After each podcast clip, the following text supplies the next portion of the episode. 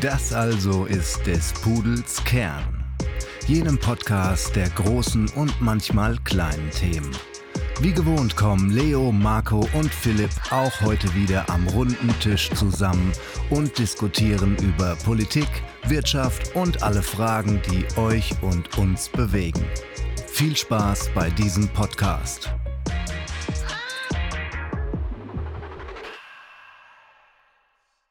Hallo und herzlich willkommen zu unserer heutigen Episode von des Pudels Kern. Mein Name ist Philipp. Ich begrüße euch heute mal wieder aus dem schönen Oxford. Good evening auch meinerseits, auch hier aus Oxford, aus dem wunderschönen Vereinigten Königreich, das auch thematisch heute einen ganz zentralen Teil bildet. Ja, und ein Buonasera von mir. Also hallo in die Runde. Und ähm, wir stellen uns heute als allererstes mal in eine ganz schön lange Schlange, nämlich eine 16 Kilometer lange Schlange, und müssen dafür ein bisschen in der Zeit zurückreisen, aber gar nicht so viel. Es geht in den September 2022, genauer ähm, kurz vor den 18. September.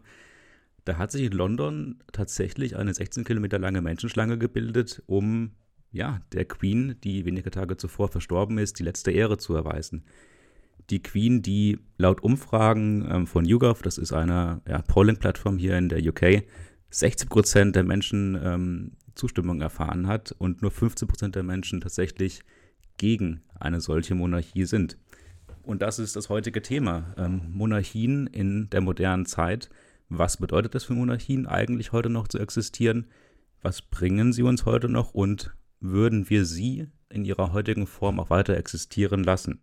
Und stellt sich natürlich die Frage, ähm, für was sind die Briten in ihrer Umfrage eigentlich gewesen? Die Monarchie in Großbritannien ist ja bekanntlich ja keine, die den Staat wirklich steuert, sondern eher noch eine, ja, eine Außenwirkung hat, eine repräsentative Wirkung für das Volk hat und vielleicht auch ein bisschen zur Nationalstiftung beiträgt.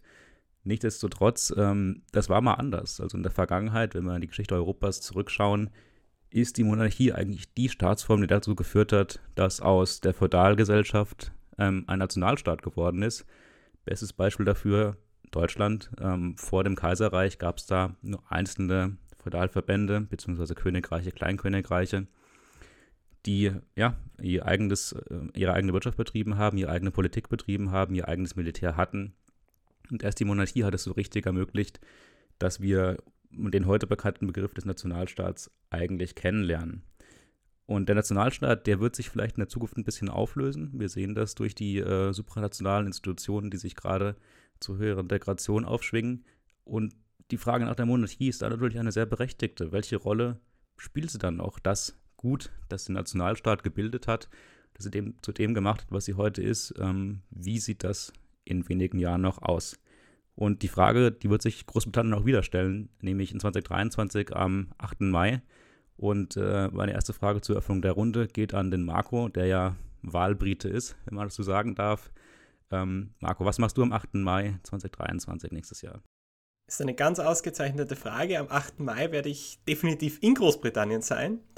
Ob ich dann zu der Zeit ähm, der neuen Krönung zujuble oder nicht, ah, ich bezweifle es, aber ich werde es definitiv im Fernsehen verfolgen. Das kann man sich kaum entgehen lassen wie wahrscheinlich die Mehrheit der Briten, denke ich. Und ähm, ja, ich bin tatsächlich auch in der Woche da und hätte eigentlich am Montag eine Vorlesung gehabt, die wurde aber abgesagt, weil Feiertag ist. Also hier weiß man schon, wo der, äh, wo der äh, Frosch die Locken hat. Die Briten mögen ihre Monarchie. Leo, aber wenn du vielleicht uns kurz einführen könntest in Monarchie, den Begriff selbst und natürlich, was bedeutet es eigentlich, eine Monarchie heute noch zu haben? Ja, danke dir für das sehr interessante Intro und ähm, ich weiß, um ehrlich zu sein, noch nicht, ob ich es verfolgen werde. Ich meine, ich habe auch lange in der UK gelebt, das heißt, man hat ja doch eine gewisse Verbindung, ähm, auch wenn ich jetzt kein ganz großer Royalist bin, aber es ist doch immer sehr amüsant, das muss ich zugeben. Aber ja, ähm, ich denke, es macht auf jeden Fall mal Sinn, diesen Podcast auch mit einer ja, Definition zu starten. Also wenn man so will, eine konstitutionelle Konzeptualisierung äh, betreiben.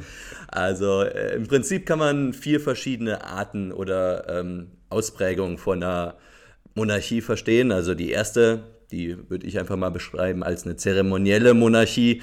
Also hier haben wir zum Beispiel keinerlei formale politische Macht, die irgendwie in der Verfassung oder so festgeschrieben ist. Also es gibt überhaupt keine Entscheidungsmacht. Ein Beispiel dafür wäre zum Beispiel Japan mit den äh, Tennos äh, heute. Eine zweite Form, wo dann doch der Monarch oder die Monarchin schon ein bisschen mehr Macht hat, ist eben diese beschriebene konstitutionelle Monarchie. Da hat ähm, der Monarch oder die Monarchin theoretisch entscheidende politische Macht sogar. Also auf dem Papier, de jure, können zum Beispiel kann, kann der, ähm, der britische König oder Elisabeth II., die Königin, schon relativ viel entscheiden politisch, aber de facto also in der Realpolitik sind diese Leute auf repräsentative Funktionen begrenzt und sollen auch politisch unabhängig sein. Also das hat man ja im Brexit zum Beispiel gesehen, aber da werden wir heute wahrscheinlich auch noch drauf kommen. Beispiele dafür ist zum Beispiel, wie erwähnt, die UK, aber auch Dänemark, Schweden, viele europäische Monarchien. Ähm, eine dritte Form, das ist die starke Monarchie. Das kann man so ein bisschen als Zwischending zwischen ähm, ja, einer wirklich ausgeprägten Monarchie und eben dieser Konstitu konstitutionellen Monarchie sehen. Das ist zum Beispiel in Liechtenstein oder in, in Monaco der Fall, wo der Monarch wirklich ähm, ja, qua Verfassung größere politische Gewalt hat. Also beispielsweise in Monaco kann der Monarch entscheiden, ob jemand die Staatsbürgerschaft bekommt oder nicht. Das ist natürlich in der UK nicht möglich. Das ist äh, Exekutive, Exekutive, exekutive Gewalt. Here we go. Ähm, während, wie gesagt, auch in Liechtenstein äh, da das Parlament wesentlich eingeschränkter ist im Vergleich zum Monarchen. Ähm, ich erinnere mich tatsächlich, war ich vor zwei Jahren äh, mal zwei Nächte in Liechtenstein und ähm, es ist wirklich ein ganz kleines Dorf, äh, gut, ich will jetzt hier keinem Liechtensteiner zu nahe treten, wenn der denn unser, unter unseren Hörern ist, aber wirklich kleine, kleines Dorf, kleine Stadt. Und da ist mir tatsächlich auch der Monarch entgegengekommen mit äh, einer schwarzen Limousine. Ähm, die haben da so ein Schloss oben im, in den Bergen und ähm, genau, es war, es war wirklich ganz interessant zu beobachten, natürlich mit den ganzen Motorrädern und Polizisten im im Gepäck. Also äh, als kurze Anekdote. Und um nicht die letzte Form zu verschweigen, die vierte Form der Monarchien, die absolute Monarchie. Das ist natürlich da, wo der Monarch einfach dominiert, also die Politik dominiert und ähm, unter anderem Politiker ernennt, aber generell die Entscheidungsgewalt hat. Also Saudi-Arabien, Oman oder auch die ähm, Vereinigten Arabischen Emirate. Genau, also ich denke, das ist so eine grobe, grobe Einteilung von, von Monarchien, die man heute machen kann. Ja, und gerade bei der letzten Kategorie, da ist natürlich die Trennschärfe zwischen Autokrat und äh, Monarch äh, klein, beziehungsweise wann sollte man eigentlich von einer Monarchie sprechen. Man könnte, glaube ich, wenn man es findig argumentiert, auch sagen, dass Länder wie China, die natürlich eigentlich keine Monarchie sind, per Gesetz, per allem, was sie haben, aber wie dort ein äh, Parteipräsident agiert, ist ja schon auch Monarch, monarchenartig. Also das hat ja nichts mehr mit demokratisch legitimierten Prozess zu tun, sondern man könnte fast sagen, ja, diese Tyrannei, einige der Autokratien heute, das sind eigentlich wieder Monarchentümer, natürlich nicht im Sinne einer Repräsentationsfunktion oder einer rechtlichen Funktion, aber doch im gelebten Sinne. Vielleicht ein noch extremeres Beispiel ist da sogar Nordkorea, weil dort wird ja die Macht tatsächlich von einer Generation an die andere übergeben da ist dann schon wieder diese, eben diese Grenze erreicht zwischen klassischer Autokratie und Monarchie, weil bei Monarchie geht es ja am Ende des Tages auch darum, dass an die nächsten Generationen weitergegeben wird bzw. übergeben wird. Also ich würde sagen, Nordkorea ist zum Beispiel zwar nicht eine der 39 Monarchien, die es auf dieser Welt gibt, aber definitiv auch ein Anwärter auf einen solchen Titel ich denke, man sollte, wir sollten nicht den Fehler machen, da jetzt Autokratien und, und Monarchien oder absolute Monarchien in einen Topf zu schmeißen, nur für unsere Zuhörer normal. Also da gibt es schon klare Unterschiede, der vor allem darauf beruht, dass eben Monarchien äh, ja eine Erblinie haben. Also da ist der Nachfolger immer ja, mehr oder weniger fest geregelt. Da gibt es auch Ausnahmen, Marco, in der Geschichte, aber ähm, Monarchien haben normalerweise nicht das Problem, was zum Beispiel jetzt ein Xi Jinping oder auch ein Putin in Russland haben, die sich schon Gedanken machen müssen, wie kann der Übergang, Übergangsprozess gestaltet werden? Wer könnte mein Nachfolger sein? Und de facto sind Autokratien auch genau in diesen Transitionsübergängen besonders, äh, besonders gefährdet. Und das wissen natürlich Autokraten auch. Und das wiederum war über lange Jahre und ist auch heute noch ein großer Vorteil von Monarchien, dass da klar geregelt wird, wer tritt die Thronfolge an. Allerdings nicht immer. Im arabischen Raum ist es tatsächlich nicht unüblich, dass sich sozusagen die ganzen Familien dann versammeln miteinander und den nächsten Thronfolge bestimmen. Das ist ein sehr komplexes Geflecht, läuft nach Regeln ab, die unserem modernen Verständnis von Entscheidungsfindung nicht immer entsprechen und denen alle Mittel angewandt werden, egal wie diese aussehen. Insofern, selbst in Monarchien kann das manchmal ein bisschen anders ausschauen, als man es im ersten Moment erwarten würde. Genau, aber ich, ich glaube, es ist wichtig, den Punkt zu machen, also um nochmal kurz zu sagen, was ist eine Monarchie eigentlich? Eines der herausragenden Merkmale der Monarchie im Vergleich zu anderen Formen ist natürlich die Vererbbarkeit des Postens, des Einzelpostens als Alleinherrscher über ein Land. Und das stimmt natürlich absolut in der heutigen Autokratienwelt, die wir haben. Ähm, gibt es das vielleicht in Nordkorea tatsächlich ähm, in einer gewissen Weise, aber auch dort ist es ja ein Prozess, der innenpolitisch in der, in der, in der Partei gelebt wird, um dort den Nachfolger zu bestimmen. Ähm, neben, dem, neben der Vererbbarkeit und der Einzelperson, die die Macht trägt, ähm, zählt noch zur Definition, dass die Amtszeit unbegrenzt ist. Also man äh, hat das Amt, bis man stirbt. Äh, das trifft natürlich auf viele Autokraten zu. äh, eigentlich ein ganz gutes Merkmal auch dafür. Und es gibt, wie Leo schon gesagt hat, irgendeine Form von staatlicher Einflussnahme auf die Gesellschaft und auf die Politik.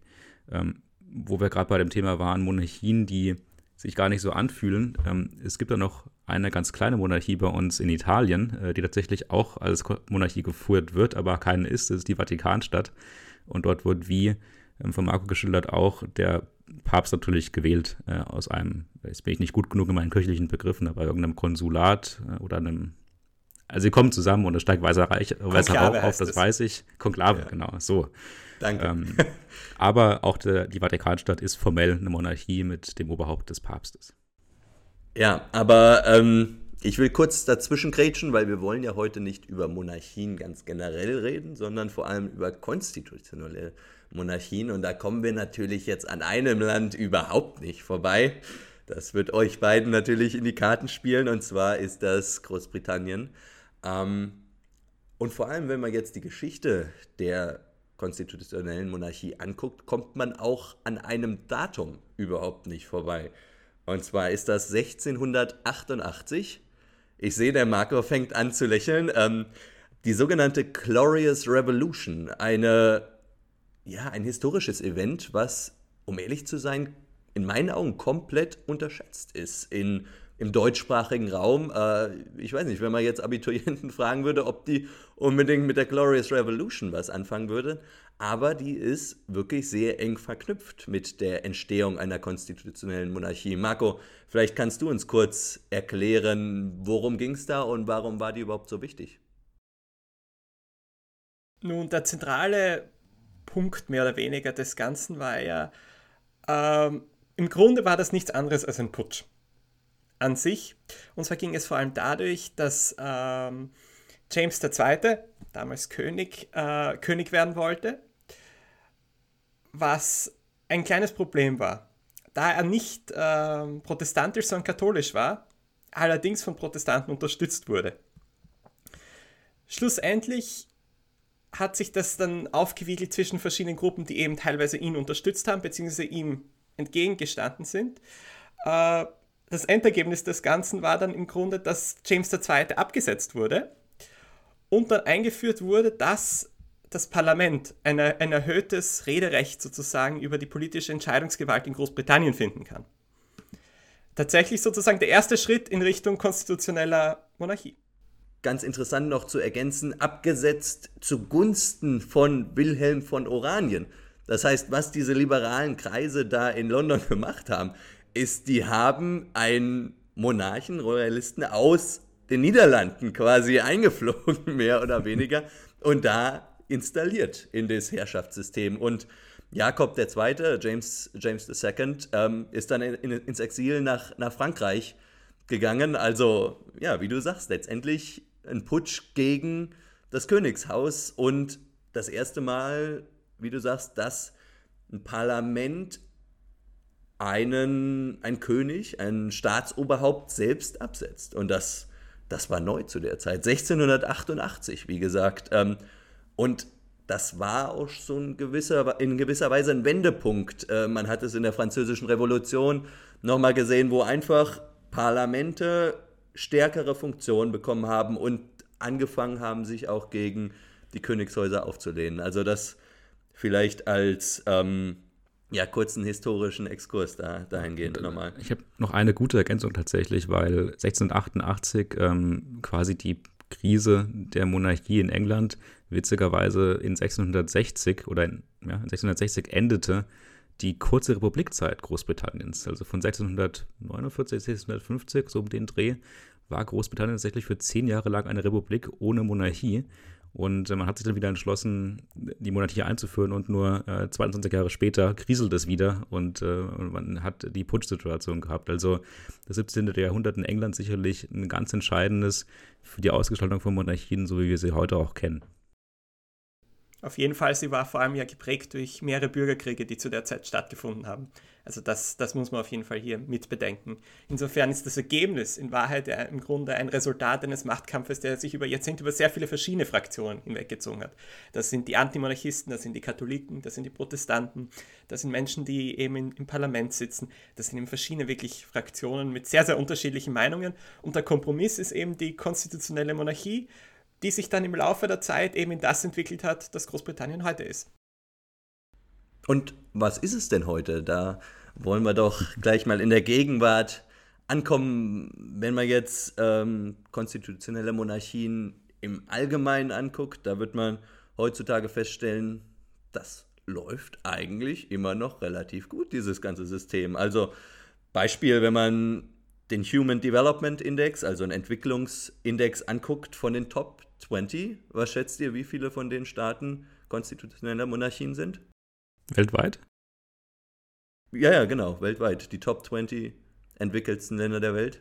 Wahrscheinlich so 50 Ich sag knapp die Hälfte, neun. Ja. Mehr als die Hälfte. 12 von 20 Staaten. Mhm. Oder auch der Corruption Perception Index. Also von den 20 Staaten mit der niedrigsten Korruption weltweit sind elf Länder, also mehr als die Hälfte, konstitutionelle Monarchien. Das heißt, letztendlich die Frage ist legitim zu fragen, warum sind konstitutionelle Monarchien politisch und ökonomisch einfach erfolgreicher? Marco, hast du da eine Antwort drauf? Ist vielleicht auch ein bisschen ein Problem mit sozusagen mit dem Sample, das du dir da ausgesucht hast, was wir bedenken müssen. Es gibt viele Gegenden in der Welt, die nie eine klassische Monarchie hatten, so wie wir sie vorstellen. Also viele Teile Afrikas zum Beispiel sind kolonialisiert worden. Davor hatten sie verschiedene Stammesstrukturen und nie eine klassische Monarchie, wie wir sie uns das heute vorstellen. Das macht den Vergleich vielleicht auch etwas schwieriger. Das muss man hier natürlich dazu sagen. Nichtsdestotrotz ist es sehr interessant zu beobachten, dass gerade die, die sehr, sagen wir so, sich sehr schnell weiterentwickelt haben, insbesondere im 17., 18., 19. Jahrhundert, einige Staaten sind, die sozusagen ihre Form als Monarchie erhalten haben. Man darf aber gleichzeitig auch nicht verschweigen, ähm, dass es natürlich viele Monarchien gab, die es heute nicht mehr gibt. Also, wenn man in der Geschichte zurückschaut, ungefähr 1910 bis 1920 in der Periode, war das erste Mal in der Geschichte der Zeitpunkt da, dass es mehr Nicht-Monarchien als Monarchien gibt. Also dieses Phänomen, dass wir ähm, quasi eigentlich tendenziell weniger Monarchien weltweit haben. Aktuell sind es 44, davon sind alleine zwölf ehemalige Commonwealth-Länder, also die quasi noch unter dem britischen äh, Staatsoberhaupt stehen. Ähm, das ist ein sehr jugendzeitliches. Und natürlich ist im 20. Jahrhundert viel passiert. Ähm, zwei Weltkriege haben stattgefunden, es gab einen Kalten Krieg. Man weiß natürlich nicht, wenn das europäische, äh, also wenn Kontinentaleuropa quasi sich anders politisch entwickelt hätte, sage ich es mal ganz flapsig, ähm, ob es da nicht noch eine, ein Kaiserreich gäbe oder zum Beispiel in Frankreich eine stärkere Monarchie ausprägen, als die es heute gibt. Also man muss aufpassen, dass man die Frage nicht falsch herumstellt, weil eigentlich ist ja interessant, wie viele Monarchien sind zugrunde gegangen. Und das sind eine ganze Menge. Oder andersherum, es ist vielleicht wie beim Fußball. Wenn die Ergebnisse nicht stimmen, dann wird der Trainer abgesetzt. Oder in anderen Worten, der Monarch. Ja, aber trotzdem nochmal die, die Frage ganz, ganz konkret, wenn man sich jetzt nur auf die Gegenwart äh, fokussiert, die Zahlen, die ich eben vorgestellt habe, die kann man ja nicht leugnen. Deswegen nochmal ganz konkret die Frage, machen äh, konstitutionelle Monarchien etwas besser oder haben die gewisse Vorteile gegenüber ja, föderalen Republiken, wie das zum Beispiel Deutschland oder Amerika, die USA ist? Also ich will noch mal den Punkt von eben vertiefen, weil den Punkt hast du ja gerade auch selbst gemacht. Die großen Länder, die heute die Welt treiben, sind alles nicht Monarchien. Also äh, Großbritannien äh, in Europa zumindest hat die Rolle eingebüßt, die es mal gehabt hat im frühen 20. Jahrhundert oder auch im 19. Jahrhundert. Die USA ist relativ unangefochten in der westlichen Welt quasi die definierende politische und wirtschaftliche Macht. Und ähm, da zeigt sich ein ganz klarer republikanischer Trend. Und so nimmt man ja auch die, die Stimmung teilweise in den Ländern wahr. Also vielleicht ist nicht Großbritannien, aber viele andere Länder.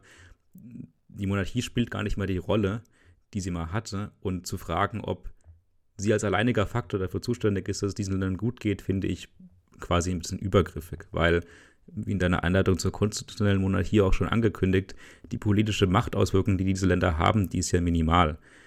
Also ich würde sagen, ähm, die Korrelation zwischen es gibt konstitutionelle Monarchien oder Ländern geht es gut, die ist eigentlich nur ein Überbleibsel der Geschichte und hat viel mehr mit Nationalpolitik und den Nationalstaaten, Nationalökonomie, die sich dann irgendwann aus der Monarchie heraus entwickelt hat, so wie es auch in Deutschland passiert ist.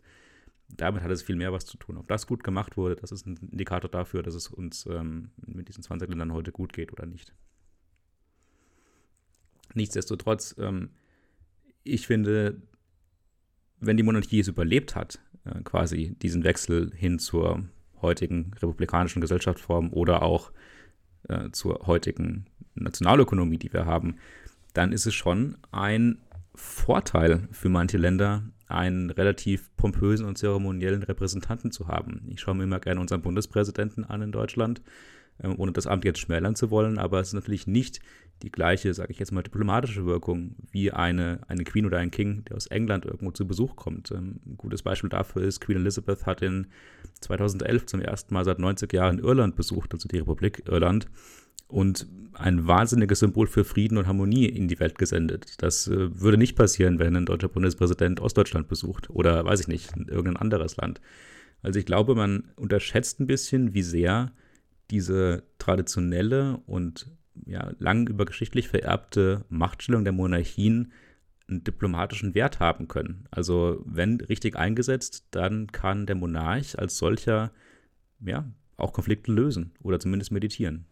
Und dann an der Stelle vielleicht nochmal ein bisschen nachgefragt weiter, weil ich doch nochmal diese, diesen direkten Vergleich äh, forcieren will, ob konstitutionelle Monarchien einfach einen Vorteil, einen Wettbewerbsvorteil haben.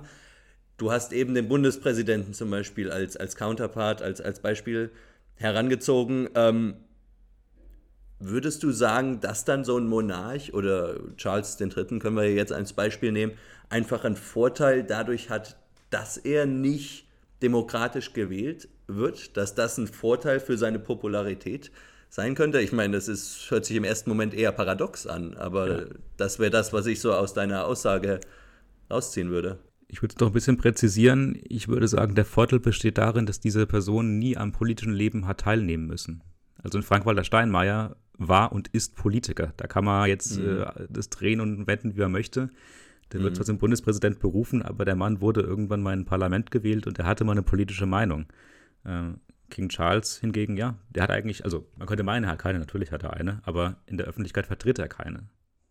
Mhm. Und vielleicht auch für viele Menschen einfach ein bisschen einfacher zu akzeptieren, dass da jetzt eben einfach ein Thronfolger kommt, über den man jetzt nicht entscheiden kann, sondern man sich letztendlich nicht den Kopf zerbrechen muss, wen man wählt. Ich meine, der Bundespräsident wird auch nicht direkt vom Volk gewählt, aber natürlich indirekt auch über die Bundesversammlung hat das Volk natürlich auch eine Mitsprache. Aber was ich damit sagen will, ist, dass es vielleicht auch einfacher ist, sich mit jemandem zu engagieren, der eben einfach da ist, als selbst irgendwie auch ein Stück weit Verantwortung für die Wahl von einem Präsidenten zu tragen. Marco. Eines darf man hier aber dann doch nicht vergessen, die Legitimation, die Könige oder Monarchen prinzipiell oder Monarchinnen immer erhalten haben, war ja die, dass sie sozusagen von Gott ausgewählt wurden. Das ist ja am Ende des Tages die Idee gewesen von Monarchen. Seine Legitimation entsteht dadurch, dass er eben zur richtigen Zeit am richtigen Ort von der richtigen Person geboren wurde. Und das ändert sich natürlich in dem Moment, wo sich die Bevölkerung sehr stark äh, von Religion abwendet. Also ohne Religion ist Monarchie sehr, sehr schwierig zum nachzuvollziehen, einfach weil sozusagen die Legitimation oder der, der Legitimationsgrund selber dann zum Verschwinden anfängt.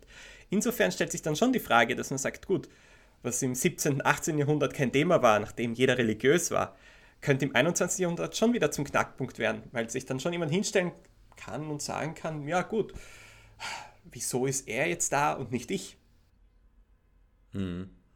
Und dann sind wir vielleicht auch schon beim Thema und können nochmal ein bisschen ja, ein, ein Augenmerk auf die UK legen und einfach die Frage stellen, auch in Bezug auf diese spirituelle oder geistliche Legitimation.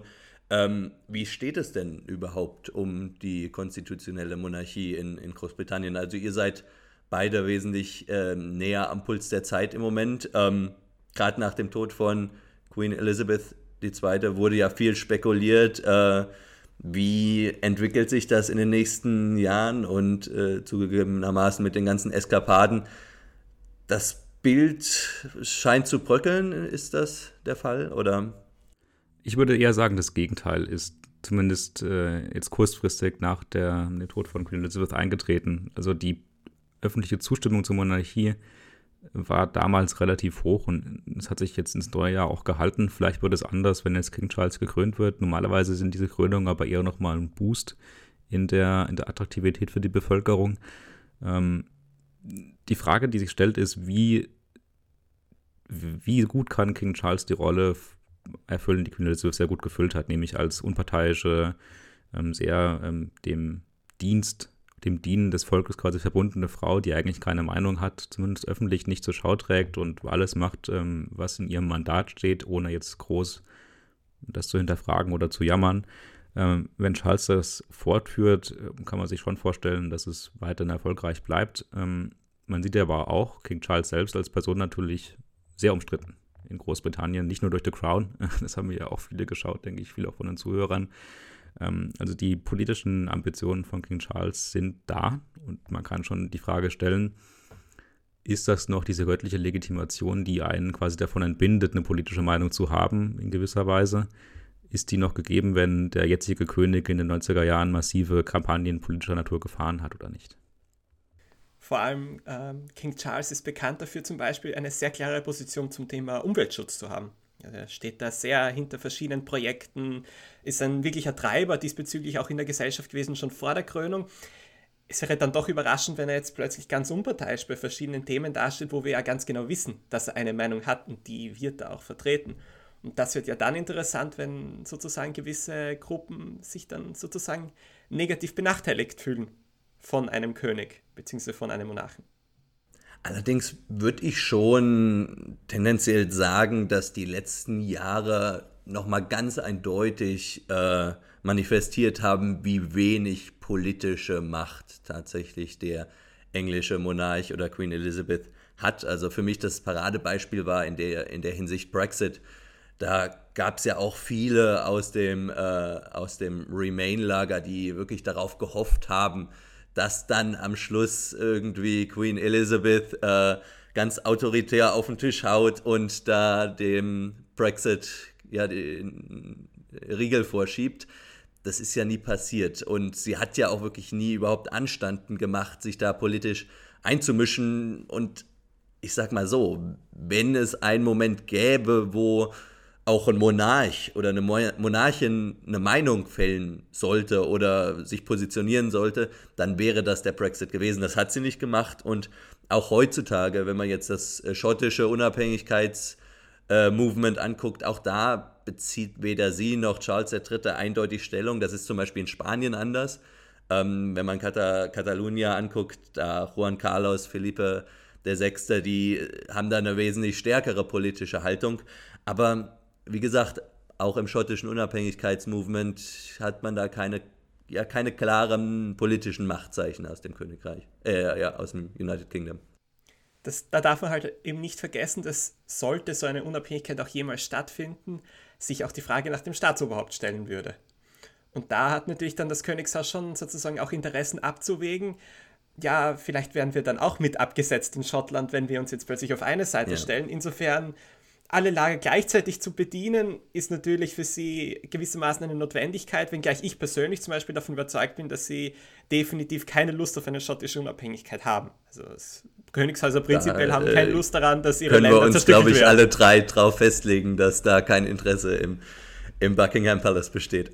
Relativ wahrscheinlich, ja. Und ich glaube, das Argument ist dann auch genau das Richtige. Also die Frage, die man sich heute stellen muss als Brite, ist ja, okay, die Kollegen dort oben haben keine Meinung, sie haben keine politische Macht, sie haben aber einen ziemlich großen Palast. Also warum bezahle ich eigentlich noch quasi meine Steuern äh, für den ganzen Landbesitz, die unzähligen Häuser, Schlösser, Jagdgemeinschaften, wie auch immer, die überall quer ähm, verstreut in Großbritannien stattfinden.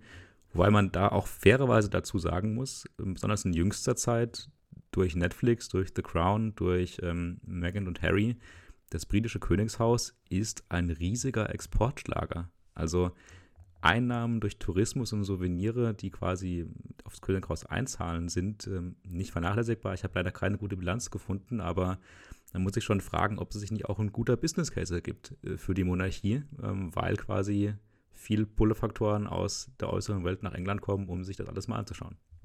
Ja, 100 Prozent. Also ich denke, eine Sache, die muss ganz klar sein, Monarchien sind teuer. und das absolute Monarchien genauso sehr wie konstitutionelle Monarchien. Und auf der anderen Seite sieht man aber gerade in Großbritannien auch eine Tendenz, dass das royale Budget eher ein bisschen schlanker werden soll. Also ähm, man hat es, ich glaube, ich glaube, jetzt bei der Thronbesteigung wurde angekündigt, dass das Ganze nicht ganz so pompös stattfinden sollte wie vorige ähm, Thronbesteigung. Und da, die Idee dahinter ist natürlich nicht, dass kein Geld da ist, sondern um das Ganze einfach ein bisschen, ja, ich will nicht sagen bodenständiger, das ist das falsche Wort in dem Zusammenhang, aber ähm, ein bisschen volksnäher zu gestalten. Und deswegen jetzt die Frage an dich, Marco. Ich meine, Monarchien sind ja mit Pump und äh, Pomp and Circumstance, äh, wie der Brite sagen würde, verbunden. Nimmt das vielleicht am Schluss so ein bisschen auch den Reiz, wenn man jetzt äh, den Gürtel enger schnell, schnallt und äh, ja letztendlich so eine konstitutionelle Monarchie light einführen will? Das muss prinzipiell kein Problem sein. Also wenn wir nach Norwegen schauen zum Beispiel, da gibt es ein Königshaus, das eine sehr schlanke Struktur hat, ein sehr einfaches Budget, sehr geringe Maßnahmen, sage ich jetzt einmal, drumherum. Allerdings andererseits, in dem Moment, wo man die Kosten reduziert, ist es wie so oft in der Betriebswirtschaft, dass auch die Einnahmen geringer werden könnten.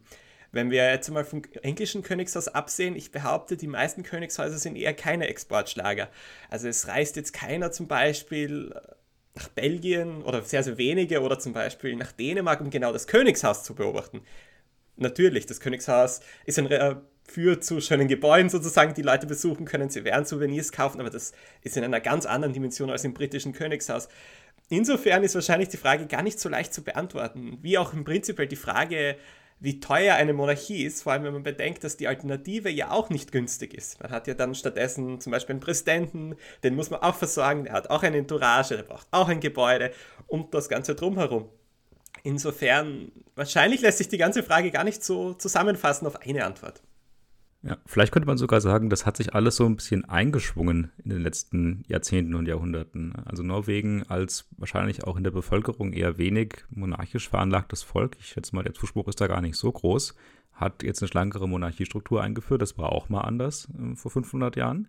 Und in Großbritannien hat sich es eben gehalten. Es ist erfolgreich geworden wirtschaftlich zumindest als ein Teil der britischen Marke in, in, de, in der Außenwelt.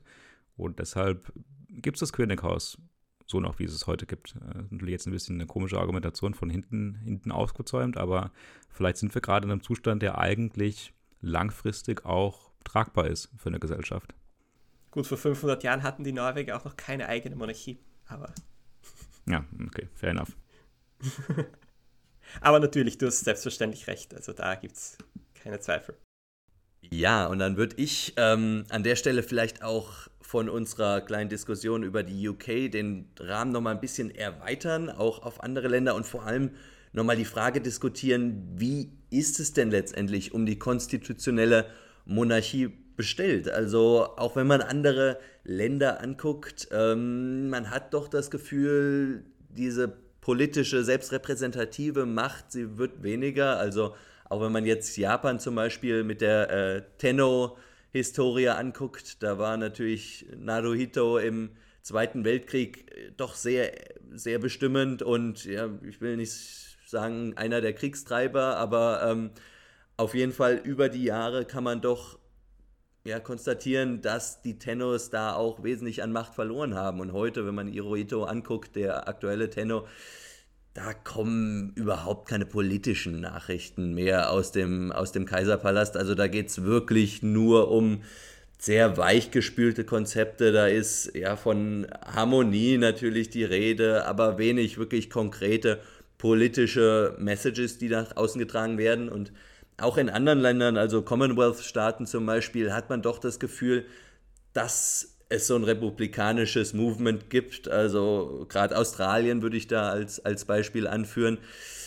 Ich weiß nicht, wie ihr das seht, aber ich habe das Gefühl, das ist eigentlich nur eine Frage der Zeit, bis da die Australier sich gegen die Queen als Staats- oder äh, den King als Staatsoberhaupt aussprechen, oder Marco?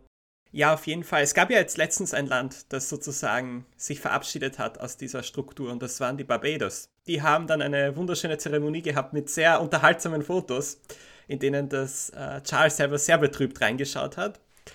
Aber nein, aber nichtsdestotrotz, ich glaube, es ist wirklich wie beim Fußball. In dem Moment, wo es einer Monarchie aus wirtschaftlichen Gründen oder aus politischen Gründen sehr schlecht geht, äh, ist sie in Gefahr. Insofern, glaube ich, wird es dann die Staaten treffen. Da kann man ein klassisches Beispiel nehmen, das kann auch in die Gegenrichtung gehen. Also Albanien in den 1990ern zum Beispiel hatte dann tatsächlich den Vorschlag, wieder zu einer Monarchie zurückzukehren. Da gab es dann eine sehr umstrittene Abstimmung, die dann gegen die Monarchie gelaufen ist. Aber wie gesagt, also Monarchie bzw. die Änderung einer Staatsform hängt immer vom Zustand der Ökonomie und der Politik ab. Und Länder, denen es vielleicht nicht gut geht zu einem Zeitpunkt, sind sicher haben die Versuchung dann eventuell ihren Coach einzutauschen. Ich glaube, das ist ein sehr guter Punkt. Die Frage muss aber auch sein, was hat man denn als Alternative zur Monarchie dann in dem jeweiligen Land? Also, wenn wir zum Beispiel die Commonwealth-Staaten nehmen, das sind ja alles Länder, die sich nicht für eine Monarchie entschieden haben irgendwann. Dann wurde sie während des Empires von Großbritannien aufgezwängt. Mehr als nachvollziehbar, dass man sich dort von der Monarchie auch löst. Ähm, mich wundert es eher, dass nicht noch viel mehr Länder aus dem Commonwealth raus sind, um ganz ehrlich zu sein. In Japan ist es aber ein bisschen anders. Da ist die Monarchie auch ein national identitätsstiftendes Mittel. Also, und genauso in Großbritannien. Also da gibt es eine Bevölkerung im Land, die sich damit identifizieren kann, dass dort jemand sitzt und äh, quasi ja, die Harmonie Japans, die schöne Harmonie äh, als Regierungspolitik vertritt. Da muss es gar nicht politisch hergehen. Es ist tatsächlich eine reine repräsentative Wirkung. Und will man jetzt wirklich Großbritannien, Japan, wenn man dort die Monarchie abschafft, was macht man dann? Also nimmt man dann irgendeinen Ex-Prime Minister als äh, Präsidenten vom, vom Kabinett, so wie in, in Deutschland quasi, der dann ähm, dort dem, den äh, Gruß- und Wink-August macht, wie man so schön sagt. Hm. Oder macht man tatsächlich ein, eine schwach repräsentierte äh, Monarchie, die eingedampft ist und nichts kann? Es hängt alles damit zusammen, wie sich der Nationalstaat entwickelt, in meinem, in meinem Dafürhalten. Also, wenn der Nationalstaat bestehen bleibt wie heute, in Großbritannien, jetzt durch Brexit eigentlich doch mal gestärkt, zumindest in der Identität als Nationalstaat, dann wird es vermutlich auch noch eine Monarchie relativ lange geben. Während man aber in supranationalen Verbünden, wie zum Beispiel der Europäischen Union, eigentlich keine Chance mehr hat ähm, auf eine Identifikation zu einer richtigen Nation. Also ich glaube, viele von unserer Generation würden auch mhm. sagen, eigentlich sind wir gar keine Deutschen oder Österreicher, also natürlich sind wir das auch, aber wir haben auch eine gewisse Identifikation zu Europa selbst. Und dem, dem, der Idee von Europa. Und die ist natürlich komplett antimonarchisch und ohne den Zwang einer Nationalrepräsentation. Ja, Philipp, ähm, an der Stelle vielleicht auch nochmal dieser, dieser Vergleich Europäische Union und britisches Königshaus oder britische Monarchie. Ich finde wirklich diese, diese Gemeinsamkeiten gar nicht so uninteressant mal kurz herauszuarbeiten, weil letztendlich da braucht man kein Royalist oder Monarchist sein. Ähm, wir können uns, glaube ich, alle darauf einigen, ein Vorteil oder eine Stärke von Monarchien, konstitutionellen Monarchien, ist, Gemeinsamkeiten herauszuarbeiten. Also gerade in einem in der UK, wo du ähm, Waliser, Schotten, ähm, Nordiren und Engländer hast, gibt es natürlich viele Spannungen. Mit Schottland natürlich auch. Aber der Ansatz vom britischen Königshaus, von der Monarchie, ist ja letztendlich diese verschiedenen Gemeinsamkeiten, die ja zweifellos viel größer sind als die Unterschiede, irgendwie zu betonen. Und da sehe ich auch ja, den Overlap mit einer Europäischen Union, deren Ansatz ja auch letztendlich der ist, zu sagen, okay, wir haben doch am Ende viel mehr gemeinsam an Identität oder ja letztendlich Kulturgütern, als wir unterschiedlich sind. Und in der Hinsicht finde ich, fällt oder sollten konstitutionellen Monarchien auch in Zukunft eine wichtige Aufgabe zufallen, irgendwie ja diese, hm, ich will nicht sagen strategischen, aber schon politischen und auch gesellschaftlichen Verbindungen zwischen Ländern herzustellen. Also gerade der Commonwealth, man kann sagen, was man will. Äh, Kanada, England, England, Indien oder England, äh, was weiß ich, Barbados, das sind nochmal engere Beziehungen gesellschaftlich und politisch als die Beziehung zwischen Barbados und, und Deutschland. Und ich glaube, da trägt eine Monarchie doch zu bei. Wie gesagt, diese Zusammenhänge, äh, diese, diese Gemeinsamkeiten irgendwie zu stärken zwischen Ländern. Genau, wobei natürlich der ursprüngliche Grund für die Monarchie, die Macht auszubreiten, ein ganz anderer war, nämlich Macht zu erweitern und äh, quasi so ein bisschen in die Ressourcenumverteilung hin nach Großbritannien zu gehen, aber das nur als Randnotiz. Ich finde den Punkt interessant, auch weil er ein bisschen in die A-Politik des Ganzen einspielt. Also ähm, das britische Königshaus, wie eben dargestellt, ist ja eine apolitische Institution eigentlich. Und viele Briten wollen sich gar nicht mit dem konservativen oder einem Labour-Government ähm, identifizieren, sondern mit irgendwas, was darüber steht, quasi in der ideologischen Welt. Also eine, eine Instanz, die über der Politik schwebt. Und jetzt tue ich der Europäischen Union natürlich ein bisschen Unrecht, weil die ist natürlich sehr wohl eine politische äh, Macht oder eine politische Institution, aber in der gesellschaftlichen Wahrnehmung ist es eben nicht das gleiche wie eine Landespolitik. Vielleicht ist es sogar ein bisschen schlechter in mancherlei Hinsicht, kann gut sein, aber es ist schon irgendwie eine, eine Stufe drüber, eine supranationale, weniger politisch, weniger direkt, weniger direkt politische Institution, mit der man sich identifizieren kann und die auch quasi über ja, zeitliche Differenzen hinweg sieht. Weil genauso wie eine Monarchie, die es seit tausenden Jahren gibt, gibt es die EU, okay, jetzt seit 30 Jahren, aber in der heutigen Form den Euro gibt es seit 30 Jahren in der heutigen Form, die EU schon ein bisschen länger. Ähm, aber sie schafft es ja schon, die Epochen der Nationalländer äh, zu überbrücken und quasi von einer politischen Kultur in die nächste ein bisschen überzuleiten. Also ich glaube, dieser Charakter, es ist etwas über der Landespolitik, mit dem man sich identifizieren kann, der trifft beides. Und eines muss man hier schon sagen, ähm, Monarchien sind nicht die einzige Variante, wie man so ein Bindemittel machen kann wenn wir an das, sagen wir so, patriotischste Land im, Wester, im Westen denken, dann sind das natürlich die USA. Das ultimative Beispiel für ein Land, das definitiv niemals eine Monarchie sein will und es auch wahrscheinlich nicht sein wird. Und auf jeden Fall trotzdem einen, ein Gemeinsamkeitsgefühl existiert, das wahrscheinlich in sehr wenigen Regionen der Welt existiert. Insofern, auf jeden Fall ist Monarchie zwar eine Möglichkeit, dies zu erreichen, aber sicher keine einzigartige Option. Ja, und damit ähm, sind wir auch schon am Ende unserer heutigen Folge. Ich denke, wir haben einen sehr guten Überblick über die Vor- und Nachteile von Monarchien bekommen. Wir haben geschaut, was ist eigentlich in der Zukunft ähm, für die Monarchien noch übrig geblieben. Und ja, es wird ein spannendes Thema bleiben für die nächsten Jahre. Es wird befeuert werden, vor allem durch die Krönung von King Charles III. im Mai. Also wir können uns ja, glaube ich, alle nochmal auf eine gute gesellschaftliche Debatte einstellen, ähm, wenn es denn dann soweit ist und die Berichterstattung startet. Und in diesem Sinne ähm, hören wir uns in zwei Wochen wieder. Wir werden dann sprechen über Geheimnisse in der Politik. Das passt eigentlich auch ganz gut zu Monarchien, denn da wird ja auch vieles gemauschelt im Hintertürchen. Und wir werden mal schauen, welche Rolle hatten denn eigentlich Geheimnisse in der Vergangenheit? Welche Rolle haben sie vielleicht noch heute? Wir kennen leider alle keine Geheimnisse in der Politik, sonst säßen wir wahrscheinlich nicht hier. Ähm, aber wir wollen einen kleinen Einblick geben. Vielen Dank fürs Zuhören und wir hören uns in zwei Wochen wieder. Macht's gut. Des Pudels Kern, der Podcast.